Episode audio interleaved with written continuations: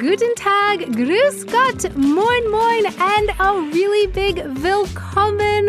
Welcome to the first episode of season two of Germany What Goes, eine Audioreise durch Deutschland mit Dana Newman. Oh hey, that's me. This here is a podcast by the Goethe Institute for the Alumni Portal Deutschland. You can find all the episodes and a script to read along this episode online at Are You Ready For It? www.alumniportal-deutschland.org slash Deutschland slash podcasts. I'm an American who lives in Munich, Germany, and this is a journey for the ears around Germany.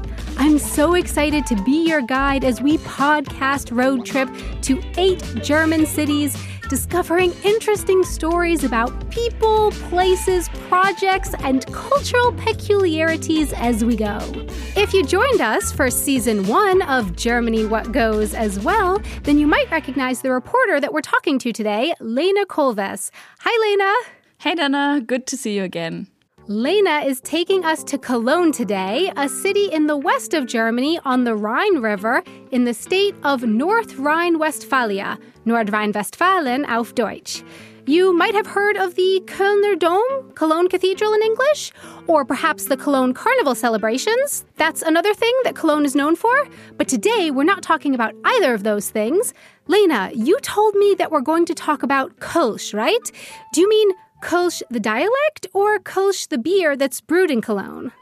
Yes and yes. Wir sprechen in dieser Episode über beides. Da gibt's nämlich ja so ein paar Fettnäpfchen oder auch Besonderheiten, die für Deutschlernende ja vielleicht ganz wichtig und auch interessant sein könnten. Fettnäpfchen! Oh no! I'm so glad that I have you here to help me learn how to not embarrass myself or make some kind of faux pas the next time I go to a Brauhaus in Cologne. You will help me, won't you? Yes, of course, you don't have to worry. Okay, thank you. Let's go, denn für diese Episode habe ich mich mit einem Experten getroffen und das natürlich auch in einem echten Kölschen Brauhaus. Lena, ist das nicht klasse hier? Ja, sehr, sehr schön. Das ist Evangelos Dimos. Er ist Historiker und bietet seit über 15 Jahren Brauhaustouren durch Köln an. Wir haben uns jetzt im Brauhaus Früh am Dom getroffen. Das gibt es jetzt schon seit über 100 Jahren und gehört damit zu den ältesten Brauhäusern in Köln. Brauhaus Früh am Dom, it's existed for over 100 years? Wow, okay. But what should I be imagining here? What does it actually look like?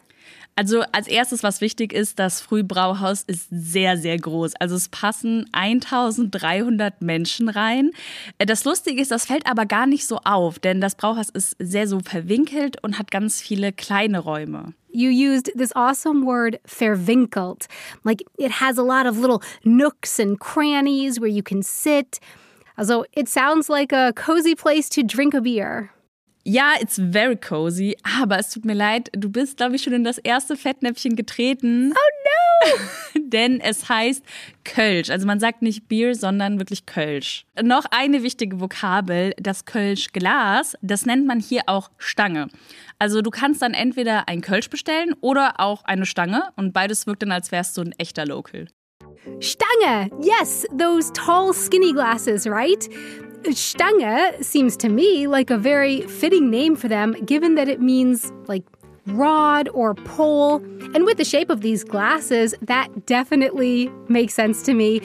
They're very much in stark contrast to the huge one liter Maß beer glasses here in Munich, that's for sure. Ja, das hat tatsächlich aber auch einen Grund, denn durch diese ja schmale Form kommt weniger Sauerstoff in Berührung mit dem Bier.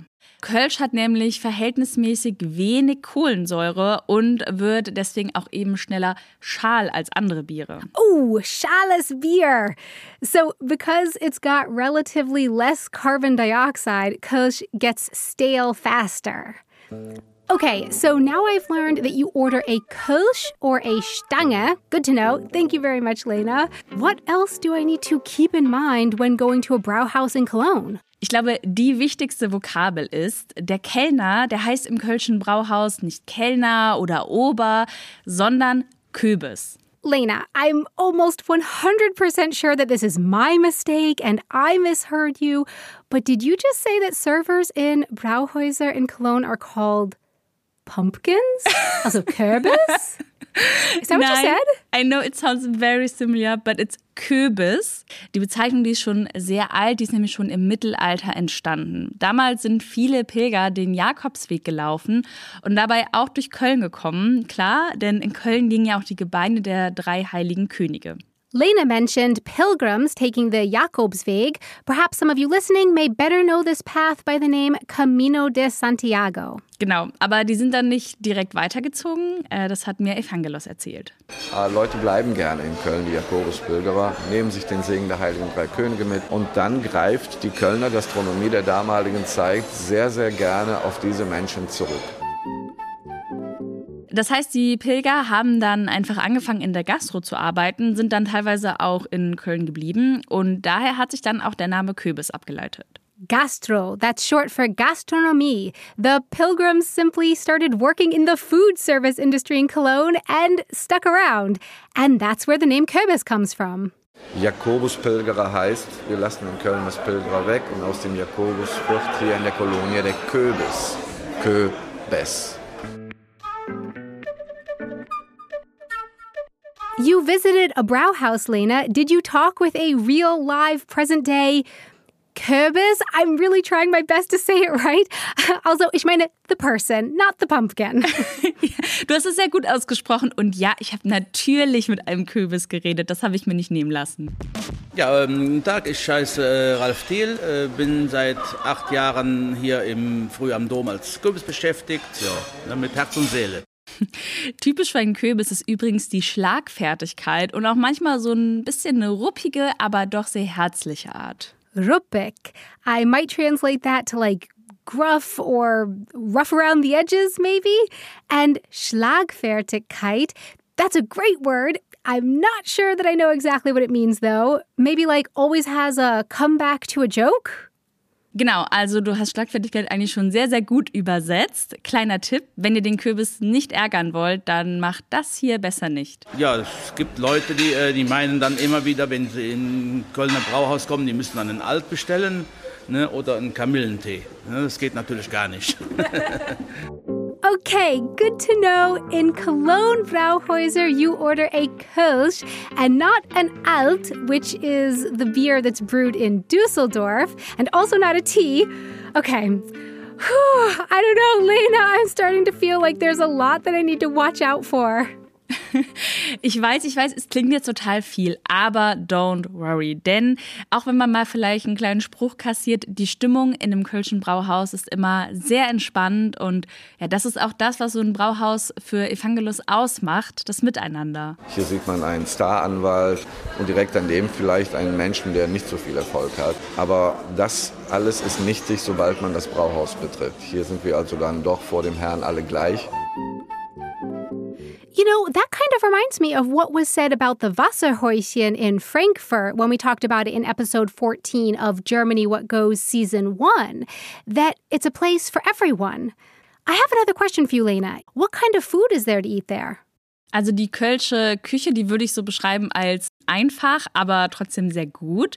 Ähm, hier werden vor allem zum Beispiel gerne Mettbrötchen serviert. Das sind Brötchen mit rohem Hackfleisch und ganz, ganz viel Zwiebeln, Salz und Pfeffer, also was für echte Fleischliebhaber. Aber auch für Vegetarier gibt's was, und zwar zum Beispiel den halben Hahn. What? Ein halber Hahn for vegetarians? Isn't that half a chicken? Ich weiß, es ist jetzt sehr verwirrend, aber ein halber Hahn ist nicht ein halber Hahn, sondern Ah. ein halbes Roggenbrötchen mit ja einer dicken Schicht Butter, dann auch noch einer dicken Scheibe Gouda, Senf und Zwiebeln. Und warum das jetzt halber Hahn heißt, da gibt es verschiedene Theorien. Wir bleiben einfach mal bei der Geschichte, dass es dann äh, wirklich ein alter Kölscher oder unser Kölscher Dialekt ist, wo man sagt, ich will jetzt kein ganzes haben, sondern eine halbe Hand. Also man will kein ganzes Brötchen haben, sondern nur die Hälfte, nur die halbe Hahn. Das ist eben dann Kölsch. Äh, das ist eine Erklärung. Es gibt aber auch noch ein paar andere verschiedene Legenden, warum das jetzt so heißt. Ah, okay, that's great. So it's not a half chicken, but a half brötchen, a roll. Thank you so much, Lena, for preparing us for Kölsch and Kölsch. And a big thanks to Evangelos and Ralph for joining us in today's episode. Visit the Alumni Portal Deutschland online at www.alumniportal-deutschland.org where you can sign up to become a member of the community network. For Germany What Goes, eine Audioreise durch Deutschland mit Donna Newman, I'm Donna Newman. Thanks so much for joining us on this journey around Germany, a podcast by the Goethe Institute for the Alumni Portal Deutschland. Concept and production by Kugel und Niere.